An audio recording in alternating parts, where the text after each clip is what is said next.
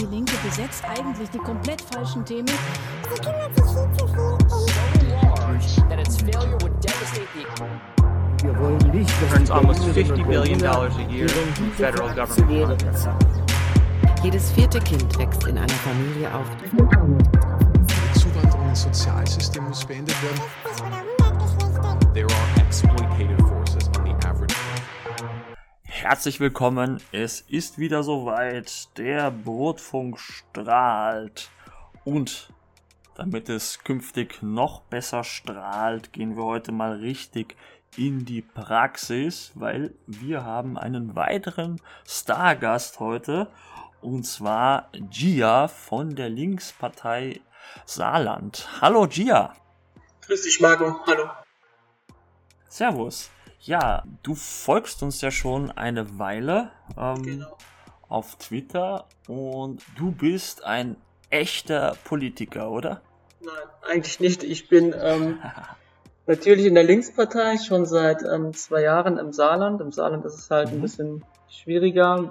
Die Hörer wissen wahrscheinlich Bescheid. Die Lafontaine-Ära ist hier ein bisschen zu Ende gegangen und äh, die Linkspartei im Saarland, die sucht sich jetzt ein bisschen und ähm, habe mir schon gewünscht, mich ein bisschen mehr einzubringen, aber es ist halt eine schwierige Situation für linke Mitglieder in Deutschland allgemein und im Saarland, glaube ich, speziell, aber Hm. ich bin auf jeden Fall ähm, sehr daran interessiert, dass es wieder eine starke Linkspartei geben wird. Das ist schon mal was Gutes, ja? Ja, also eine starke Linkspartei, eine starke Linke, Leute, die dabei sind, ist, glaube ich, wichtig, weil wir alle haben natürlich ein und dasselbe Ziel, eine bessere Welt. So ist es, genau. Und ja, da ist natürlich gleich mal die Frage, was hat dich in die Politik gebracht? Was hat dich politisiert? Genau, das hat mich politisiert. Ich glaube, es hat schon äh, in der Schulzeit angefangen. Eigentlich hat es schon vorher angefangen, in der Pubertät, wenn man anfängt, so Mhm. Musik zu hören, die einen irgendwie zum Nachdenken bringt. Ich glaube, so mit 14, Die erste 15. Genau, genau, mit 14, 15 habe ich angefangen, sowas wie Bad Religion zu hören, System of a Down, Rage Against the Machine. Deren Songs hatten halt auch wirklich öfters Inhalte, die halt von elendigen Zuständen der Menschen handeln. Sei es Krieg, sei es Armut, sei es äh, alles Mögliche und ähm, das hat schon ein bisschen sensibilisiert. Dann ist es halt auch so gewesen, dass ich in der Schule Politik als Leistungskurs hatte und ich glaube, der Mhm. Themenblock Ideologielehre, der war der, der mich, glaube ich, nachhaltig beeinflusst hat. Also in der 12. Klasse gab es ein großes Thema, wo man die politischen Strömungen, also Liberalismus, Konservatismus, Sozialdemokratie, demokratischer Sozialismus und Nationalismus wirklich intensiv in der Schule durchgenommen hat. Und dafür war für mich schon relativ schnell klar, äh, es gibt zwei, drei Sachen, die empfinde ich als Müll und als irgendwie störend für eine bessere Welt. Und es gibt zwei, drei Sachen, Mhm. die ähm, gehen schon mehr in die Richtung, in die ich denke. Und ja, das hat sich dann auch durchgezogen. Dann habe ich auch irgendwann angefangen zu studieren, Sozialwissenschaften und da hatte ich auch die Schwerpunkte Arbeitsmarkt, Soziologie und Sozialpolitik. Dann wird man noch mal ein bisschen mehr auf eine andere Ebene sensibilisiert und zwar weg von dieser wirklich emotionalen Musikebene hin zur wirklich rationalen wissenschaftlichen Ebene. Und da ist für mich ähm, also nicht nur diese Schlagzeilen, die man so kennt, sondern auch, was wissenschaftlich dahinter steckt, beispielsweise wenn soziale Strukturen oder Mechanismen es gibt, die entscheidend dafür sind, dass Menschen entweder die Verlierer oder die Gewinner unserer Gesellschaft sind, statt dass es halt wirklich irgendwie die Möglichkeit für jeden gleich ist oder, oder diese persönliche Entfaltung, die ja wirklich jeder irgendwie abstrebt, abhängig ist von Faktoren, die man vielleicht nicht beeinflussen kann, weil man blöderweise falsch geboren ist dann ist das eine Sache, die auch mich noch mehr politisiert hat und in die Linkspartei eingetreten, um mal wieder den Bogen zu schlagen zur Anfangsfrage, bin ich dann auch vor zwei Jahren, wirklich im Zuge dessen, als ähm, in Thüringen dieser Dammbruch war, in dem äh, Thomas Kemmerich sich hingestellt hat und gesagt hat, ähm, wir sind die politische Mitte und ähm, wir wollen bürgerliche Politik haben, obwohl es das Wahlergebnis niemals hergegeben hat und sich halt auch mit Stimmen von rechts außen zum Ministerpräsidenten wählen gelassen hat. Das fand ich halt schon wirklich als mega alarmierendes Signal, dass es ähm, Mhm. rechts der Mitte in diesem Land Kräfte gibt, sei es auch von der CDU wie auch von der FDP, die, die der Machtgeilheit so nah sind und dem Erhalt dieser Strukturen, die ich eben ein bisschen angeprangert habe, dass sie sich sogar von Eis außen supporten lassen und ähm, auch dieses ganze Hufeisgerede drumherum war für mich der Grund, wo ich gesagt habe, ähm, ich will jetzt aktiv werden, ich will mich jetzt auch einbringen, bin dann eingetreten. Die Linke im Saarland habe ich eben schon ein bisschen gesagt, das äh, in der Sicht ein bisschen schwieriger, sich irgendwie ein bisschen mehr einzubringen, aber ich bin guter Dinge, dass das in Zukunft besser wird. Okay, Ja. also da haben wir es wieder, die Universitäten quasi als Kaderschmiede von jungen Sozialisten. Ja, schön wär's, aber, aber ja, für mich war es auf jeden Fall ausschlaggebend, aber ich kann dir sagen, wir hatten ja auch viele BWLer oder VWLer im Studiengang. Das ist auch eine, das, das ist auch eine Kaderschmiede für die bürgerlichen Parteien auf jeden Fall. Oh ja, das stimmt, ja. Also BWL, VWL, das ist halt einfach nur, äh, ich will später einen guten Job und viel Geld verdienen. Ganz genau. Das ist tatsächlich, das ist tatsächlich wirklich, in den ersten Semestern war es ganz schlimm gewesen. Da haben Leute Ja. angefangen zu studieren, irgendwie gar nicht argumentieren können, warum sie das machen, sondern weil es hieß, da macht man Karriere mit, da bekommt man einen geilen Job mit, mit viel Geld und Einfluss. Ja, also quasi, ich möchte lernen von dem System, so wie es ist, äh, möglichst auch zu profitieren. Also ich möchte ein Profiteur werden von dem Ja. Ganzen.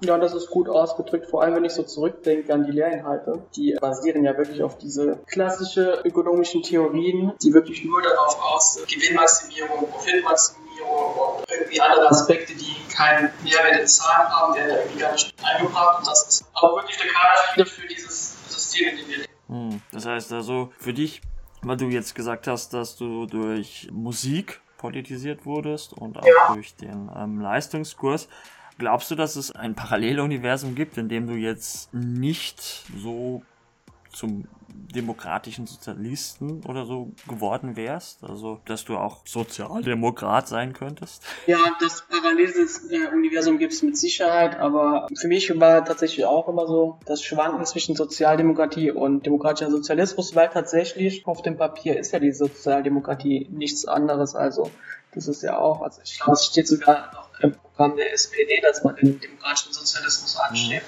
Was bedeutet eine demokratische Wirtschaftsordnung mit äh, Mitbestimmung von den Mitarbeitern, sei es in Sachen, wie wirtschaftlich gehandelt wird oder die Daseinsvorsorge oder auch die Teilhabe an irgendwelche sozialen Sicherheitssystemen. Und die Linke, vor allem die Linke in Deutschland, ist, glaube ich, irgendwie mehr der Sozialdemokratie eigentlich zugewandt wie dem echten Sozialismus. Also das ist auf jeden Fall mein Eindruck. Deswegen so viel anders sind die beiden Strömungen nicht auf dem Papier. Dann in der, der Umsetzung natürlich gibt es nennenswerte Unterschiede auf jeden Fall. Ja, hoffentlich. Also es gibt natürlich immer wieder Leute, die sagen, okay, wir mögen die SPD nicht wegen der Schröder-Zeit Mhm. und die dann in der Linkspartei eigentlich nur eine nostalgische SPD sehen, so wie die SPD hätte sein sollen Ja. oder können. Ja, absolut. Also vor allem im Saarland. Also ich glaube, Oskar Lafontaine kennt ja jeder. Das war ja in den 90er einer der Aushängeschilder der SPD. Der halt natürlich aufgrund von seinem Austreten aus der SPD und dann die Gründung der WASG, wo die Linke maßgeblich mitbestimmt hat. Und vor allem im Saarland, weil wirklich, also ohne zu übertreiben, glaube ich, 90 Prozent der Mitglieder hier im Saarland sind aus der alten SPD. Tatsächlich als enttäuschte Sozialdemokraten in diese Linkspartei reingegangen und ich glaube, die Leute, die ich hier kenne, die waren alle vorher entweder bei den Grünen oder bei der SPD.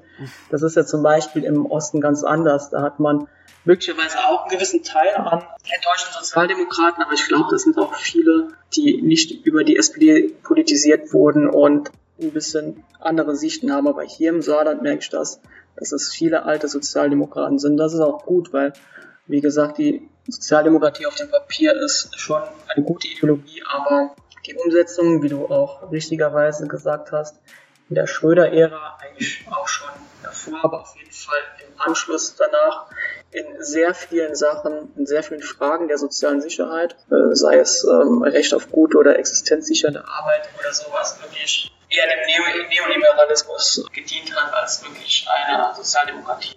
Ja, also man kann schon sagen, dass natürlich aktuell äh, hat sich Schröder natürlich wieder in die Nesseln gesetzt. Ja, mit seiner Reise nach Moskau, gell? äh, einfach äh, natürlich generell äh, seine seine Verbindungen nach Russland sind jetzt noch werden jetzt noch kritischer gesehen als vorher schon und ja also er kann froh sein, wenn überhaupt noch ein wenig positives Erbe übrig bleibt, glaube ich. Ja. Und die Linkspartei quasi als ja bessere SPD oder beziehungsweise das, was die SPD ursprünglich einmal erreichen wollte. Und ich finde es sehr interessant, wenn du sagst, dass, dass 90 Prozent, also 90 Prozent der Eintritte in die WASG, ähm, dass das alles alte Sozialdemokraten sind. Sind die alle wegen Schröder gegangen oder sind die äh, einfach Lafontaine hinterher? Oder gab es da irgendwas Bestimmtes, was das ausgelöst hat? Das weiß ich nicht. Also ich glaube schon, dass es ein Mix aus beidem ist. Oskar Lafontaine kann man kritisch sehen auf jeden Fall, weil damals zum einen gegen diese Agenda-Politik, zum anderen wahrscheinlich auch viele persönliche Gründe. Aber Oskar Lafontaine ist hier im Saarland schon eine Legende eigentlich, also so wie, wie Strauß in Bayern. Also Lafontaine war ja vorher auch äh, Bürgermeister von Saarbrücken, er war Ministerpräsident im Saarland und das Saarland ist ja, weil es ja auch eine alte Industrie- und Bergwerkregion ist, halt wirklich in der Bevölkerung mit extrem vielen Arbeitern ähm, ausgestattet und wenn Lafontaine sagt, Alter, die SPD, die geht einen falschen Weg, ähm, dann hat das im Saarland Gehör gefunden. Und die Linkspartei, muss man sich auch mal überlegen, war in der vorletzten Landtagswahl hier im Saarland über 20 Prozent, glaube ich. In der letzten war sie auch noch zweistellig. Das sind Werte, die sie in Westdeutschland nirgendwo bekommt. Und jetzt mit dem Rückzug von Lafontaine und den ganzen Streitereien dahinter muss ja die Saarlinke sogar bangen, wieder in den Landtag in zwei Wochen einzuziehen. Also das ist auch schon so ein Zeugnis dafür, wie krass Oskar Lafontaine hier zieht oder ziehen kann. Trotz seiner Gattin oder wegen seiner Gattin?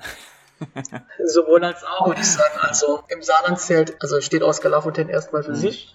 Und da hat hier halt ja wirklich Kultstatus. Also das sage ich jetzt nicht von mir aus, weil bei mir hält sich der Kult in Grenzen, aber wenn ich jetzt rausgehe und mit den Leuten rede und es fällt der Name Lafontaine, gut, das polarisiert, dann sagen die meisten, boah, Alter, nein. Es gibt auch viele, die sagen, ja, das war unser bester Ministerpräsident und der hat benannt, was in der SPD falsch läuft. Und ähm, Sarah Wagenknecht tatsächlich hat hier im Saarland eigentlich kaum, also in Gesprächen findet sie wenig statt. Sie ist ja auch in NRW, glaube ich, immer gemeldet und gelistet in den Verbänden. Und hier ist halt wirklich der Lafontaine-Kreis, der Lafontaine, also das Lafontaine-Bundesland. Wow, das wusste ich gar nicht, dass Lafontaine zum Beispiel jetzt so eine Legende ist, aber Naja, also er war, glaube ich, zwei Legislaturperioden, glaube ich, Ministerpräsident hier. Und ähm, ja, die Leute, die wissen das auch vor allem halt, das war in den 90er oder glaube ich sogar davor. Also alles, was heute so 40, 50 aufwärts ist, die haben damit auf jeden Fall eine gute Verbindung. Also tatsächlich war der hier immer sehr, sehr beliebt. mhm. warum auch nicht, ja? Ja klar, überleg mal, 20% die Linke, das findest du nur in, in Thüringen oder früher mal in Brandenburg oder Sachsen und halt im Saarland. Und wenn ich nur 10 Kilometer weiterfahre in Rheinland-Pfalz, da ist die Linke regelmäßig nicht im Landtag vertreten. Und ja, das ist der Lach und den Faktor im Das Saarland. heißt also, die Leute wählen dann aber auch die Linkspartei wegen, wegen der Person Lafontaine und nicht, weil sie jetzt die unbedingt die Positionen alle so deutlich vertreten. Im Saarland, glaube ich, hat das immer extrem viel ausgemacht. Also Land, Landespolitik ist ja auch wieder ein bisschen anders als Bundespolitik. Da fällt ja dieser abschreckende, also für viele abschreckende Part der Außenpolitik weg der Linken. Und ähm, das Programm der saarländischen Linke war immer ein sehr sozialdemokratisches Programm. Also hier fordert keiner irgendwie eine halbe Revolution oder, oder die sozialistische Gesellschaft im Saarland, sondern es ist halt wirklich immer sehr nah an sozialdemokratischer Politik gewesen. Beziehungsweise auch aktuell ganz klassisch. Also ich glaube, die Programme aktuell sind auch so kostenlose Kita-Plätze und ähm, Energiepreisbremse oder Energiepreisbremse stoppen. So in die Richtung. Das geht ja alles schon in eine eher Reformar, also Mhm. Reformpolitik oder eine pragmatische Das Politik. heißt, man marginalisiert halt einfach die SPD. Ja, tatsächlich, aber, aber die SPD ist hier im Saarland auch immer noch stark. Also. Und jetzt ohne Oskar Lafontaine wandern viele wahrscheinlich auch wieder zurück zur SPD. Das kann ich mir sehr, sehr gut Oh. vorstellen. das klingt dann schon nach äh, sehr interessanten Verhältnissen. Ja, auf jeden Fall. Weil eigentlich sollte man ja hoffen, dass, dass, die, dass die Menschen eben sich nicht nur an die Person hängen, sondern dass sie auch eben die, den dahinterliegenden Rezepten und äh, Ideen ein wenig folgen oder sich da denen verschreiben. Mhm. Ich glaube, das ist nur ein Bruchteil der Wähler. Hm. Ich glaube, die meisten Wähler und Wählerinnen wäh- wählen wirklich entweder nach Person oder nach Plakat.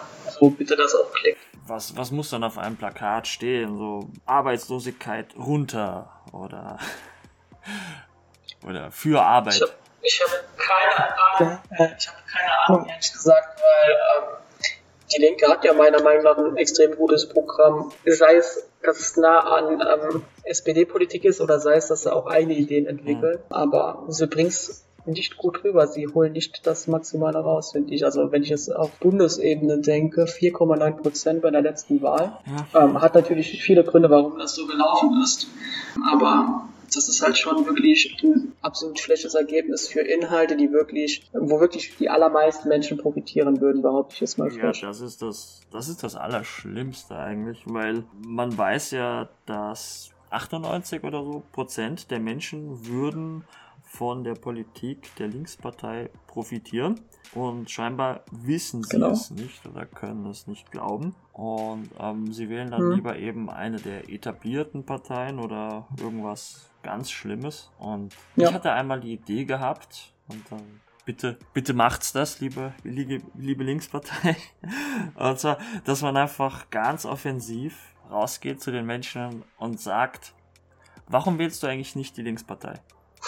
Ja, das ist wirklich ein guter Punkt. Also, wie du richtigerweise gesagt hast, also ob es 98 Prozent sind, weiß ich nicht, aber wirklich äh, die überwältigende, überwältigende Mehrheit würde davon profitieren, wenn Mieten nicht mehr explodieren, wenn Energiepreise nicht mehr explodieren, ähm, sichere Arbeit oder existenzsichernde Arbeit und auch wirklich armutsfeste Renten. Ich glaube, dagegen hat wirklich kein Mensch in Mhm. Deutschland was. Dass es halt wirklich Parteien sind, die wirklich nur einen Bruchteil der Gesellschaft Profite bringen oder Nutzen bringen die aber immer wieder diese Wahlen für sich entscheiden. Das ist halt ein richtig krasses Problem. Und wenn ich jetzt auch, wie du gesagt hast, mit der Frage zu den Leuten gehen, warum wählst du eigentlich nicht die Linkspartei, dann glaube ich, liegt es meistens an, also ich kann mir gut vorstellen, dass als Antwort oft kommt, ähm, das ist eine alte SED. Mhm. Also dieses SED-Denken ist noch bei ganz vielen Menschen Das drin, obwohl wenn ich jetzt an mich denke, ja, wenn ich an mich denke, als ähm, die Wende war, war ich drei Jahre alt. Als ich in die Linkspartei eingetreten bin, also die SED gäbe es schon 30 Jahre nicht mehr. Außerdem in den Ost-CDU-Landesverbänden sind auch sehr viele SEDler und da wird es halt schon scheinbar unter den Tisch gekehrt. Ich glaube auch, oft wird dann gesagt, ähm, die Streitereien der Partei sind wahrscheinlich auch unattraktiv für die Wähler oder halt eher abstoßend für die Wähler. Und ich glaube, die Linke hat keinen so guten Ruf in Deutschland, das ist halt wirklich so. Wa- Was ich ja mit der Frage meine, ist ja dann vor allen Dingen, dass man zum einen, man setzt natürlich die, äh, den Gefragten ein wenig unter Druck. Der muss Mhm. dann, der muss dann was liefern. Und wenn die Person ehrlich antwortet, dann kriegt, dann erfahrt man eben, dann kriegt man eben gesagt, okay, äh, warum wird die, wird die nicht gewählt und daraus, daraus lassen sich ja dann Rezepte ableiten. Ja? Also wenn es wirklich so, wie du gesagt hast, ähm, die SED-Vergangenheit ist, dann okay, wie, wie, kann man, wie kann man dann den Schnitt schaffen? Wie kann man den Leuten ähm, aufzeigen, hallo, wir sind eben nicht mehr äh, die, nur die reine Nachfolgepartei von einer Einheitspartei, die Leute bespitzelt hat und so weiter. Hm. Ja, mir mir geht es ja vor allen Dingen um selbstbewusstes Auftreten und einfach den Leuten sagen, hey, wir sind gut für euch. Ja. Also lernt Ja. das bitte. Stimme ich dir absolut zu. Ja, weil der, da- das Verschüchterte ähm, aus der, aus der, aus den hinteren Reihen Kapitalistenschwein rufen. Ich glaube, das, das hat man sehr lange gemacht. Und ähm, das, also es hat nicht gut funktioniert. Vielleicht ist es auch für viele Menschen so ein bisschen abschreckend. Also zum einen, klar bedient die Linke Themen wie sichere Arbeit oder bessere Löhne. Und zum anderen, glaube ich, auch Themen, die bei Menschen irgendwie so ein bisschen widersprüchlich ankommen. So zum Beispiel, dass die Linke ist ja auch eine inklusive Partei und die Linke ist auch eine Partei, die sich stark für die Rechte einsetzen, wo für die Rechte von Menschen einsetzen, wo die Frau Wagner sich hinstellt und sagt, ja, das sind irgendwie skurrile Minderheiten. Und, und dieses Denken, dass eine Person, die transsexuell oder homosexuell ist, als skurrile Minderheit wahrgenommen wird, die gibt's nicht nur, also die gibt's da draußen in der Gesellschaft, die schreckt ab. Das, Ja. Also ich finde das scheiße, dass es so ist, aber das ist auch immer so ein Argument, dass man auch gegen die Linke verwenden kann. ja, Was ich nicht verstehe, Leider. also die Grünen sind ja auch eine Partei, glaube ich, wo es einen großen Teil der Menschen gibt, die sagen würden, die werde ich niemals wählen wegen sowas. Und das heißt, die Schnittmenge, glaube ich, eine andere, weil äh, ich denke, Davon profitieren tatsächlich halt auch wirklich eher wohlhabende Menschen. Bei der Linken, wo wirklich auch Menschen ähm, Einschichten profitieren würden, ist es halt wirklich so, dass ein gewisser Teil davon wahrscheinlich auch abgeschreckt wird. Ich hoffe, es ist nicht so, aber es wäre eine Erklärung, warum auch äh, Sarah Wagenknecht äh, auch innerhalb der Partei so eine Zustimmung bei solchen Aussagen gewinnt. Es gibt ja auch die Vermutung, dass die Wagenknecht dieses Thema einfach nur wählt, um sich eben bei den Leuten anzubiedern. Ja, also, weil eigentlich macht es überhaupt keinen Sinn, auf äh, Minderheiten so einzudreschen und das so darzustellen, als würden, als würde man ähm, der Mehrheit irgendetwas wegnehmen. Ja, weil es ja eigentlich nicht ist, weil so wie wir damals ja auch in unserer Episode über ihr Buch ähm, gesagt haben, man kann ja beides haben. Das heißt, niemand Genau. muss mehr Steuern zahlen, nur weil es Transmenschen leichter gemacht wird, ähm, geschlechtsangleichende Operationen vorzunehmen. Ja. Ähm, niemand muss darunter leiden. Im Gegenteil, es, man möchte ja, dass es Menschen besser geht. Und natürlich, es gibt immer noch viele Menschen, die das nicht verstehen, ähm, die nicht ganz wissen oder verstehen, was bei Minderheiten überhaupt los ist oder warum diese Minderheiten legitim sind. Und Mhm. ähm, da bringt es halt nichts, wenn man dann einfach sagt, ja, ihr seid nicht legitim, weil ihr seid halt skurril oder so oder das versteht doch keiner, was ihr wollt, sondern ja, da erklärt man halt einfach, ja, und ähm, sie haben halt am Ende haben sie recht, ja, also die Wissenschaft ist da eindeutig und leider also da sind dann eigentlich diejenigen, die dagegen sind, sind diejenigen, die sich da auf Bauchi Bauchi und äh, Gefühl verlassen.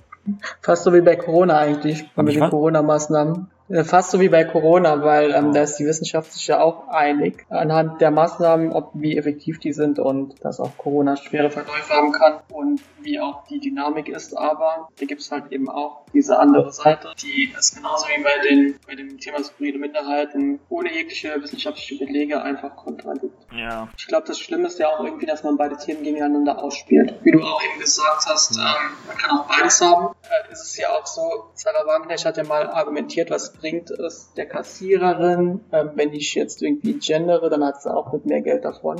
Das ist richtig, aber wenn ich gendere, hat sie auch nicht mehr Geld davon. Das ist eine komplett andere Baustelle. ja, eben. All diese Dinge äh, so gegeneinander auszuspielen, ist halt, ist traurig und sollte man nicht machen. Und Linke, also nicht Wagenknecht Linke werden wahrscheinlich noch Jahre damit zubringen, das zu erklären. So ist das. Leider gehört das, das schon dazu. Ja, ähm, jetzt hast du uns ja erzählt, wo, also was dich in die Politik gebracht hat und was dich ähm, politisiert hat. Und jetzt, jetzt gibt es so Leute wie mich oder uns, also wir sogenannten Online-Linken, die wir halt mehr oder weniger Politik als ja, Freizeitbeschäftigung haben und die zwar schon sich politisch wahrscheinlich mehr auskennen als normale Menschen, aber ähm, eben das Ganze nur so als Freizeitbeschäftigung haben und sich da Meinungen halt gönnen. Wie kann jemand wie wir etwas Positives wirklich beitragen? Also wie kommen wir in die Praxis von unserer Online-Existenz? Also ich finde auch online kann man sehr viel bewegen. Also wenn ich zum Beispiel an Özge denke, die ist Mhm. auch, auch nicht online sehr aktiv äh, bei Bewegungen, aber online macht sie schon extrem viel, was aufklärt, was einen zum Nachdenken bringt, was einen schmunzeln lässt, was irgendwie auch diese linke Politik transportiert.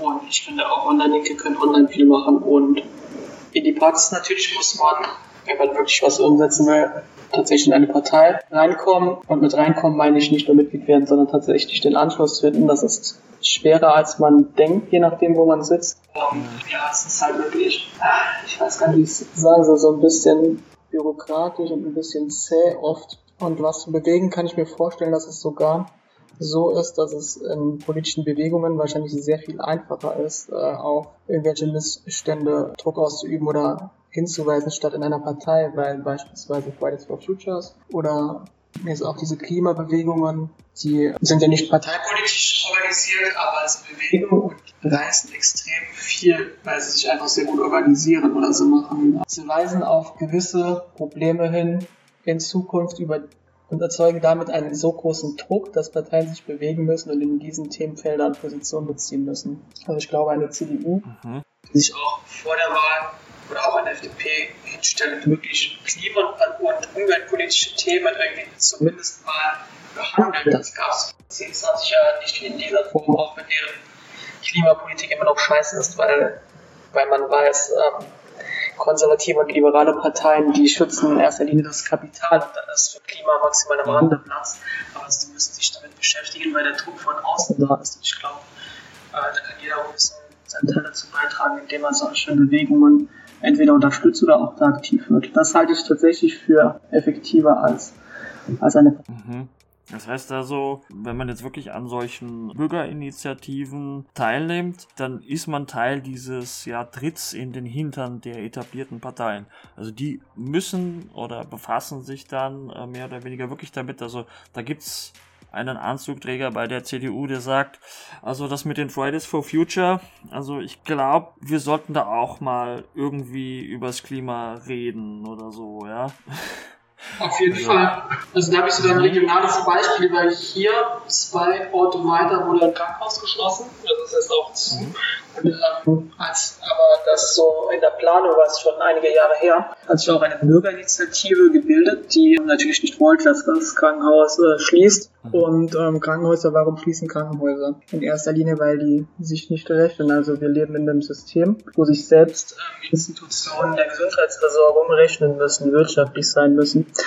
Und äh, deswegen sterben Krankenhäuser in kleineren Städten. Hier im Saarland äh, haben wir viele solcher Beispiele und die Bürgerinitiative, die hat das Thema halt wirklich so hochkochen lassen, dass man mittlerweile als Kompromiss dort eine ambulant, also es ist kein Krankenhaus, es ist ein ambulantes Zentrum ist, damit die medizinische Versorgung hier in der Gegend immer noch weitestgehend intakt ist. Aber der ursprüngliche Plan war tatsächlich einfach, das Krankenhaus zu schließen und wir hätten hier im Umkreis von 20 Kilometer kein Krankenhaus. Und Hm, das heißt also, Genau, und diese das Bürger, funktioniert das- oder hat funktioniert. das hat die Parteien hier im Saarland dazu gebracht, dass sie sich mit diesem Thema ähm, auseinandersetzen mussten, weil im Kreis hat diese Bürgerinitiative über 1000 ähm, Mitglieder. Dementsprechend gab es auch regelmäßige Infoveranstaltungen oder mit Ständen an irgendwelchen Marktplätzen. Wir haben dann auch sensibilisiert darüber, ähm, was die Folgen sind, wenn Krankenhäuser schließen sogar. Also wir haben auch eine Bürgerinitiative, so ein bisschen außerhalb der Linkspartei, die hat auch mal eine Veranstaltung gemacht. Das ist wieder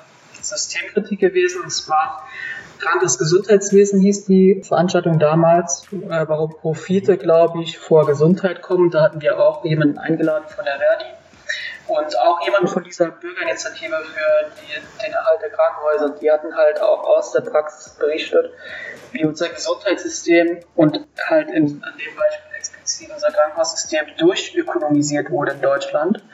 Wie die, ähm, ich weiß gar nicht, ob du es kennst, Fallpauschalen, DRGs, sagt dir das was? Ähm, nein? Ähm, DRGs sind Fallpauschalen, die Krankenhäuser abrechnen für Behandlungsfälle. Also ein mega einfaches Beispiel. Ich werde mit einer Krankheit X, sagen wir mal Beinbruch, ins Krankenhaus kommen. Die Fallpauschale sagt, die Krankenkasse zahlt 2400 Euro, sage ich jetzt mal aus der Luft gegriffen, für diese Behandlung.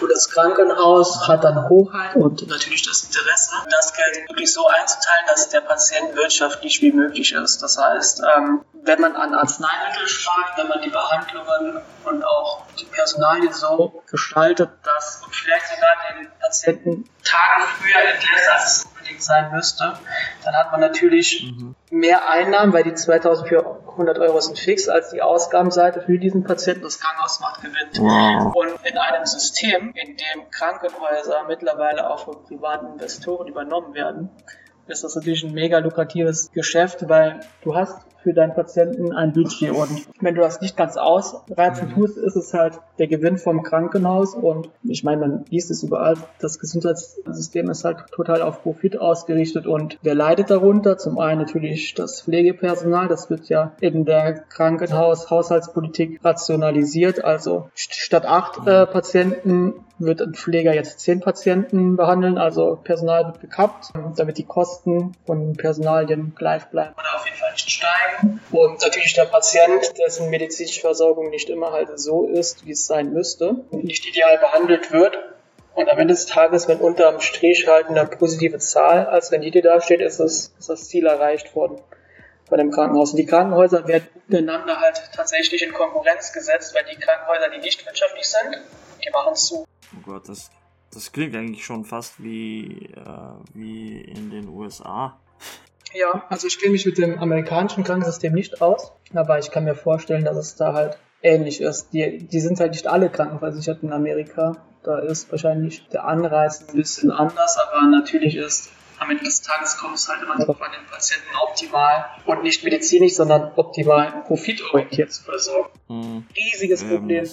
Ich wusste jetzt, dass es das, ähm, dass zum Beispiel das Problem mit äh, Privat- und Kassenversicherung, dass es da einfach Qualitätsunterschiede gibt, die schon statistisch sogar merkbar sind. Ja, also das heißt, dass Privatpatienten im Schnitt länger leben Mhm. als äh, Kassenpatienten. Aber wenn man dann eben auch noch eine ja, Wirtschaftlichkeitsverpflichtung äh, bei den äh, Krankenhäusern hat, dann ist das sehr, sehr bedenklich. Ja, genau so ist es. Also, solange Krankenhäuser nicht in kommunaler Hand sind oder in Genossenschaften, die dann wirklich auch zum Ziel haben, die medizinische Versorgung sicherzustellen und nicht die wirtschaftliche Profitorientierung sicherzustellen, solange wird dieses System ausgepresst. Und mit ausgepresst meine ich, woher kommen die Gelder? Wer bezahlt die Krankenhäuser? Das sind halt die Krankenkassen. Und die Krankenkassen bekommen ihr Geld über Versicherungsbeiträge am Ende, also von den Steuerzahlern. Und das ist halt wirklich, das Geld wandert vom Steuerzahler, von unseren Abzügen in die Taschen von Investoren. Deswegen finde ich, Krankenhäuser, auch Pflegeheime, dürften niemals in Investorenhänden sein, die wirklich Profit als oberste Maxime haben. Ja, ja, also das ist. Ich kann mir kaum etwas vorstellen, was jetzt mit Profitstreben gut ist oder Profitstreben braucht, aber gerade Gesundheitsbereich ist eines der wichtigsten, wo es nicht stattfinden sollte. Also, weil irgendwann ist es dann bei Menschen wie, ähnlich wie es jetzt schon mit Tieren ist, dass man sagt, okay, es lohnt sich nicht mehr, diese Person äh, gesund zu pflegen, das ist zu Ja, teuer. so ist das. Das ist tatsächlich so. Und ich meine, wenn man noch den Gedanken weiterspinnt, also man hört ja auch oft hier Pflegenotstand, man braucht mehr Pflegekräfte, die kommen aber nicht nach. Warum kommen die Pflegekräfte nicht nach?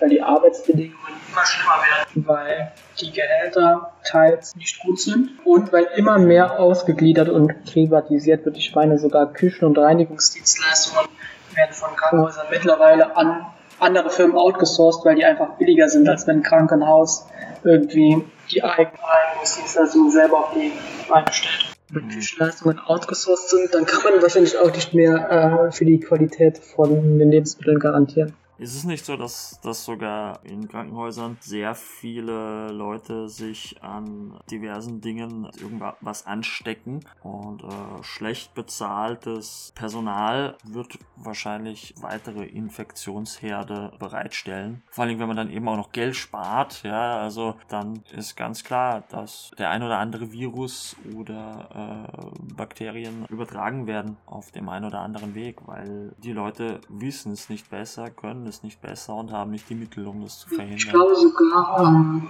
Intensivstationen sind ein guter Keimherd für multiresistente Bakterien. Also es sind ja sogar Bakterienstämme, die aufgrund von der Antibiotikagabe resistent dagegen wird. Also das ist glaube ich auch ein Problem, aber da kenne ich mich nicht gut genug aus, um da wirklich äh, qualifizierte Aussagen zu treffen. Ja, jetzt eine weitere Frage, die ich jetzt so, ähm, die mir jetzt gekommen ist, ist zum Beispiel, wenn sich jemand eben so für äh, Politik interessiert oder auch politisch jetzt mitwirken möchte, gibt es eigentlich so besondere Fähigkeiten, die man mitbringen sollte? Schwer zu sagen. Also ich befürchte, und mit befürchte meine ich, dass ich diese Fähigkeit nicht bringe, aber ich befürchte, Netzwerken ist ganz gut in der Politik, weil Netzwerken Mhm. sichert ein Listenplätze, Netzwerken sichert ein sowohl intern als auch extern Parteien halt einfach Einfluss. Ähm, ich wäre schon froh, wenn ähm, zumindest mal bei uns Linken auch die Fähigkeit da ist, äh, sich reflektieren zu können und miteinander reden zu können und auch auf ein gewisses Niveau reden zu können. Auch Fähigkeiten, die ich als unabdingbar halte, aber und das kann natürlich auch Einfluss auf gewisse inhaltliche Fragestellungen haben, aber um wirklich weit zu kommen, ist Netzwerken auf jeden Fall eine Fähigkeit, die zwingende Voraussetzung ist. Oh je, das heißt, äh, für uns Online-Linke, die wir äh, fast alle Sozialphobien haben, wird es natürlich dann schwierig. Ja. Es ist, ähm, also vielleicht nicht so krass wie bei House of Cards, aber es ist schon, glaube ich, so, dass eine Hand die andere wäscht und das beginnt schon auf Kreisebene. Ob es überall wirklich so ist, Mhm. weiß ich nicht, aber ich kann es mir sehr gut vorstellen. Das heißt, man, man braucht eigentlich auch wirklich äh, so Visitenkarten, die man verteilt und sammelt. Ja, man braucht halt Bekanntschaften auch. Also wenn, keine Ahnung, wer viele Leute kennt und irgendwo Gehör findet innerhalb und außerhalb der Politik, der kann was bewegen. Also Netzwerken ist, glaube ich, wirklich eines der die wichtigsten Faktoren. Hm. Vor allem Parteien, vor allem in Parteien lässt man sich auch in gewissen Ämtern wählen, also sei es im Kreisvorstand oder sowas und du wirst halt nicht unbedingt gewählt, weil du der Schlauste oder der Coolste bist, sondern weil zum einen man dich kennt, weil du lange dabei bist und zum anderen, gut, dann hat das auch was mit Vertrauen zu tun, aber zum anderen auch, ähm, weil man als der, der sich stellen lässt, auch Einfluss auf die Leute hat und ähm, wenn man sagt, Alter, wähl mich weiter, dann, dann wird es oft auch blind gemacht. Also einfach mal äh, die Parteifreunde, die einen wählen müssten, dann auf das eigene Weingut oder ähnliches einladen. Ja, ich glaube, das wäre sogar schon zu viel. Ich glaube, da reichen schon kleinere Sachen. Also Nachhilfe für die Kinder geben oder Ja, vielleicht auch ein Grund, warum ich ähm, soziale Bewegungen als etwas angenehmer finde. Da gibt es, glaube ich, keine Ämter oder keine offiziellen Ämter. Und da geht es halt wirklich um die Sachen, nicht um in irgendein Amt zu kommen und ähm, dann gucken wir mal weiter. Ja, da hat man eine Agenda und äh, dann stellt man sich dahinter auf und Und baut Druck auf, genau. schaut, dass man da was weiterbringt. genau. Ja, jetzt ist die Frage, ob du das mir sagen kannst. Und zwar, angenommen, unsere bekannten Brotfunk-Ultras gehen jetzt wirklich in die Politik, äh, schließen sich äh, ihren jeweiligen Kreisverbänden an. Weißt du, was man so als, äh, was man erreichen kann? Also was, was sind so die, die Dinge, die man so als Parteimitglied was man machen kann oder wo man, wo man wirklich was ja, erreichen kann? Ähm, das hängt natürlich von der Parteistruktur ab, aber ich glaube, im Kreis, in der Region gibt es mit Sicherheit auch Problemfelder oder Themenfelder, die besonders wichtig oder sensibel sind. Ich glaube, auch in jedem Kreis gibt es eine, eine Tafel zum Beispiel, wo man sich engagieren kann oder Alltagsprobleme, die ähm, jeden was angehen. Da muss man wahrscheinlich auch mit den Leuten ins Gespräch kommen, vor allem wenn Wahlen anstehen. Und im Kleinen fängt es an und möglicherweise kann man darüber was erreichen. So Sachen wie jetzt, keine Ahnung, ein äh, Kröten-Wanderweg unter einer befahrenen Hauptstraße oder so. Oder? Ja, wenn es ein, ein sehr ans Herz liegt, warum nicht? Ja. Ja, also ich denke jetzt halt einfach so an die ganz kleinen. Ja, ja, klar, klar. Also in der Region oder im Kreis interessiert, glaube ich, keinen, ähm, was auf Bundesebene abgeht oder außenpolitisch. Also wenn du als Linker, der außenpolitisch sehr engagiert und interessiert ist, in einen Kreisverband gehst, da äh, wirst du kein Gehör finden. Das interessiert hier die wenigsten. Maximal nur, äh, um mal kurz drüber gesprochen zu haben. Aber im Kreis sind halt die Themenfelder aus dem Kreis die wichtigsten. Mhm.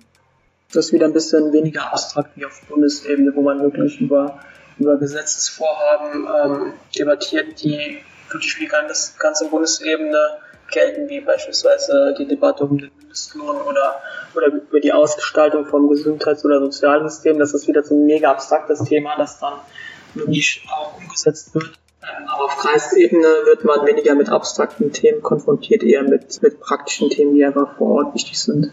Okay, aber das ist ja immerhin schon, also ist ja schon, dann auch schon etwas, wo man eben dann auch einfach sieht, also wo man die, die Früchte der eigenen Arbeit dann auch sehen kann. Zumindest, wenn man es schafft, äh, das Vorhaben umzusetzen, Genau. was auch immer es ist, dann ist. Hat man dann eigentlich auch äh, Debatten mit dem politischen Gegner? Ähm, ich persönlich hatte noch keine großartigen Debatten außerhalb meines bekannten Kreises, aber klar, ähm, wenn hier eine Landtags- oder Kreiswahl oder Bürgermeisterwahl stattfindet, klar hat man auch Debatten vor Ort. Ich hatte jetzt keine persönlich, aber hm, ich hatte auch. Wäre schon witzig. Vor weil in meinem Kreis, also- in meinem Kreis sind ja sowohl Peter Altmaier von der CDU wie auch Heiko Maas von der SPD, die waren beide auf dem Wahlschein zur Bundestagswahl. Und das wären halt wirklich Leute gewesen, mit denen man sich gerne debattiert. Ja, ich weiß nicht, wie wie es äh, wie es auf Außenstehende wirkt, aber wenn man dann mal so ein Atominem reinwerfen kann, beziehungsweise die äh, in vielen Stunden BreadTube schauen, ähm, angeeigneten äh, Debattenfähigkeiten dann zum Besten geben kann. Wobei es, ja gut, es wird natürlich bei der, bei den echten Politikern wird es wahrscheinlich um, etwas ernster Ja. zugehen als jetzt äh, Ja. im Internet. Wobei die auch nur meistens ihre auswendig gelernten Phrasen runtertrechen. Also klar ist, wenn ich abends Markus Lanz anschalte und den Tag darauf Anne Will, dann hast du von CDU-Politikern immer dieselben Aussagen. Stimmt, da wird, das wird brav gelernt und ähm, dann ja, heruntergebetet, weil ich glaube, da geht es natürlich dann auch, da geht es ja nicht darum, dass die ein Gespräch mit den anwesenden Politikern haben, sondern ähm, da wird ja eigentlich nur das Publikum adressiert. Genau, genau. Also wir wollen, dass du Zuschauer weißt, äh, wie wir zu dem und dem Thema stehen. Genau, und immer ist es so, der FDP-Politiker redet irgendwas über Freiheit und Innovationskraft des Marktes. Der Konservative erzählt irgendwas von, wir müssen vernünftige Politik für den Mittelstand machen und ähm, ja, genau, Stärke zeigen oder so für unser Land und so weiter. Also das sind, das sind so austauschbar meiner Meinung nach. Das schaue ich mir meistens nur an, weil ich mich persönlich halt über gewisse Personen aufrege. Aber eigentlich ist es immer dasselbe, was gesagt wird. Ja, ist, dann- ist dann die Frage, ob eben die linken Internetkrieger, ob die das aufmischen könnten. ob, ob die unsere Idole und Influencer, äh, wie die sich quasi, wie die sich bei einem eben Lanz oder einer Will ähm, oder Maischberger oder wie sie alle heißen, wie die sich dort aufführen würden oder was passiert. Wahrscheinlich deutlich authentischer, würde ich sagen. Deutlich weniger weichgespült, Mhm. deutlich weniger, also als Politiker, glaube ich, weiß man schon oder hat ein sehr gutes Gespür dafür, ähm, wie man sich zu äußern hat und wie es halt wirklich von, von der Parteibeschlusslage vorgegeben ist. Und ich glaube, jemand wie ich oder auch du oder Online-Denker allgemein haben zu den verschiedensten Themen verschiedene Ansichten und ich glaube, da wird man sich weniger die Gedanken drüber machen, wie was ankommt oder, oder wie was formuliert wird, sondern wirklich frei Schnauze. Das kann ich mir besser vorstellen. Das ist authentischer.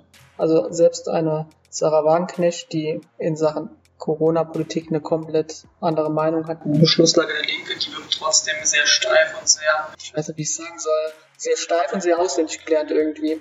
Immer die gleichen Phrasen runtergerattert. Ähm, Erwin hat sie einmal äh, ihre Art zu reden bei einem Gespräch mit einem mit irgendeinem anderen Interviewer ähm, analysiert und äh, hat gemeint, die hat da irgendwie immer einen festen Punkt im Raum fixiert und ist da nicht Mhm. abgewichen. Also die hat quasi Augenkontakt vermieden und ähm, hat Mhm. auch sehr seltsam generell gewirkt.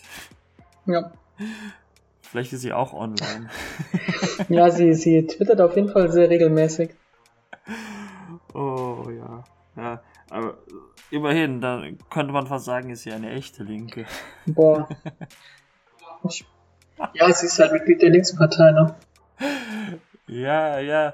Es gab ja schon Versuche, sie auszuschließen. Also es gibt ja durchaus Leute, die nicht darüber glücklich sind, dass sie Teil der Linkspartei Klar, finde ich aber ist ein schwieriges Thema, weil ähm, bei aller Liebe. Wagenknecht hat schon wirklich Ansicht in Migrationspolitik und auch in Identitätspolitik, die unter der Kanone sind und wirklich das rechte Gebiet streiten oder auch getrennt sind. Ich würde es auch jetzt auch nicht unbedingt gleichsetzen mit jemandem aus der AfD. Also sie ver verkörpert halt tatsächlich einen gewissen Teil, der in der Linke drin ist. Also das ist nicht nur Wagenknecht. Sarah Wagenknecht hat Gehör in der Linke. Sarah Wagenknecht hat eine gewisse Bubble innerhalb der Linke, die auch so tickt. Das ist halt die Realität. Also nur weil es einem nicht gefällt und man wirklich also abgrundtief Scheiß auffinden kann. Es ist halt genauso wie ich ähm, ein Parteimitglied und ähm, der Wunsch ist natürlich, diese wirklich unsozialen oder unsolidarischen Einstellungen auf Null zu setzen, aber das ist halt auch ein Wunschkonzert, weil die Linke ist halt kein Friede, Freude, Eierverein. Die Linke ist halt eine Partei mit vielen Strömungen, die sich teils halt auch wirklich ziemlich hart angehen und ja, aber, aber als AfD-Politikerin würde ich die jetzt nicht gleichsetzen. Aber ja, das stimmt auf jeden Fall, weil Linke sind ja nun mal dafür bekannt, dass sie äh, sich nie einig sind und sie fast schon allergisch gegenüber äh, Einigkeit sind. Ja.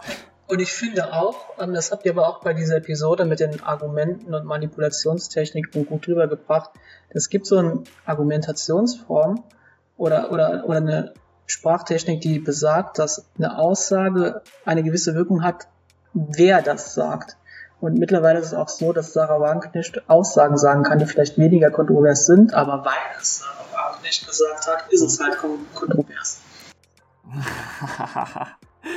das ist ja dann eigentlich ein, äh, wäre das ein, ein umgekehrtes Ad hominem? Genau, genau, genau das war es gewesen.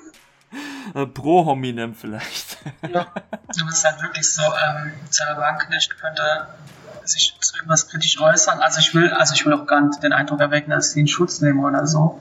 Ähm, ich bin kein Fan, aber ich sehe es schon ein bisschen differenzierter und wenn eine Sarah Wagenknecht sich hinstellt und sagt, die ähm, Impfungen oder die Corona-Maßnahmen sind halt nicht so die sichersten oder die geilsten der Welt oder sie zweifelt irgendwelche Maßnahmen an, dann ähm, finde ich das schlecht, würde ich auch ähm, widerlegen wollen.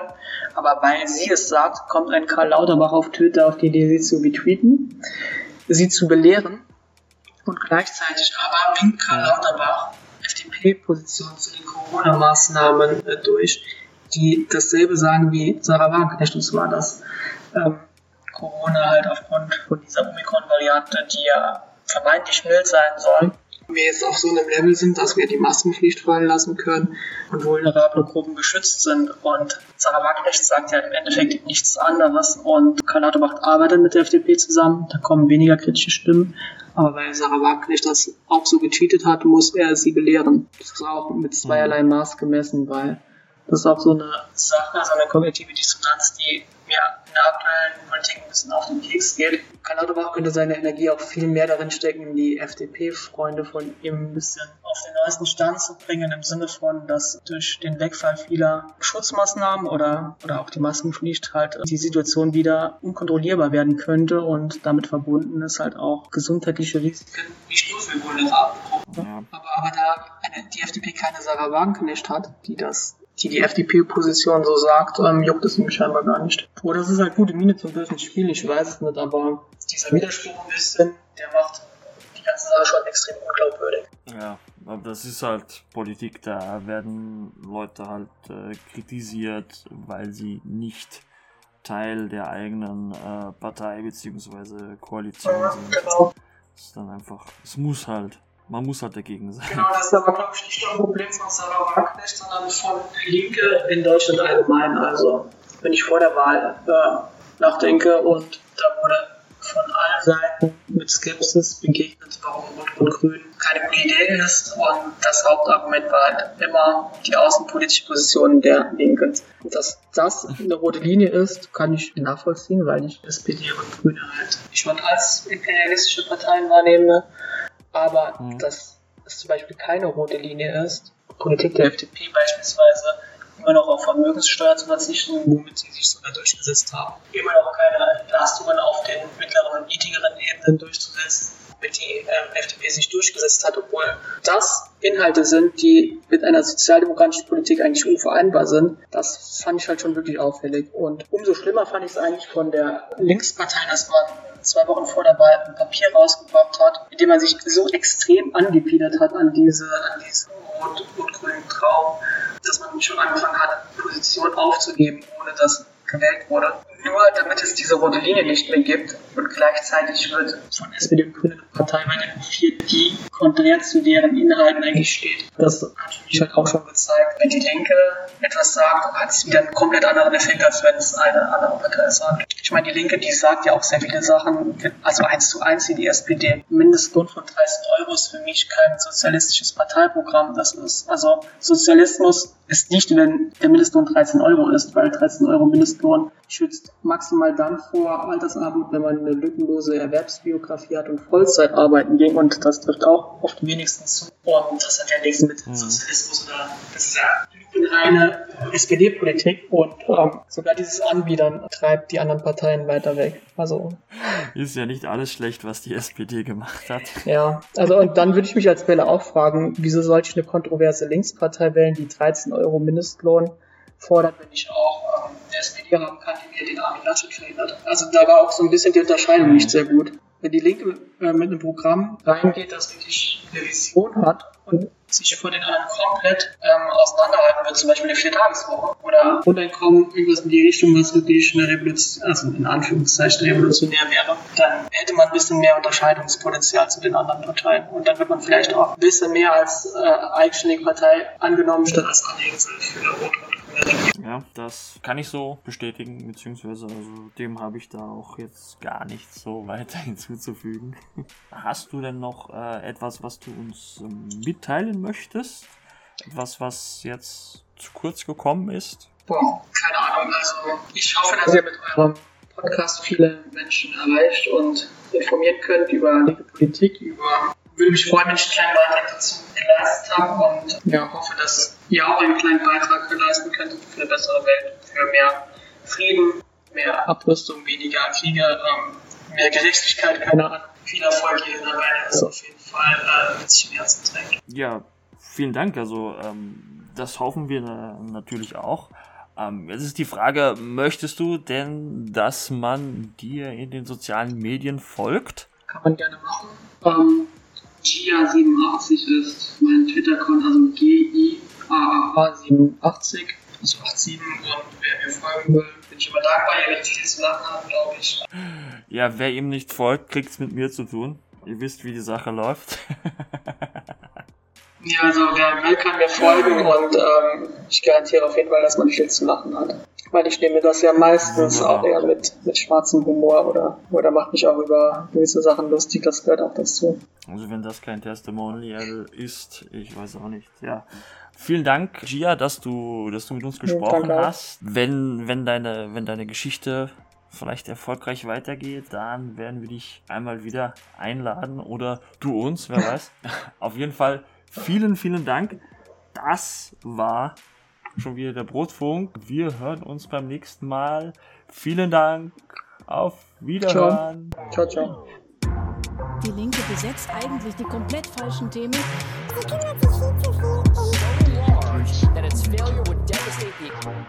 Wir wollen nicht, dass Turns almost 50 billion dollars a year in federal government. Jedes vierte Kind wächst in einer Familie auf. Zuwanderung ins Sozialsystem muss beendet werden. There are exploitative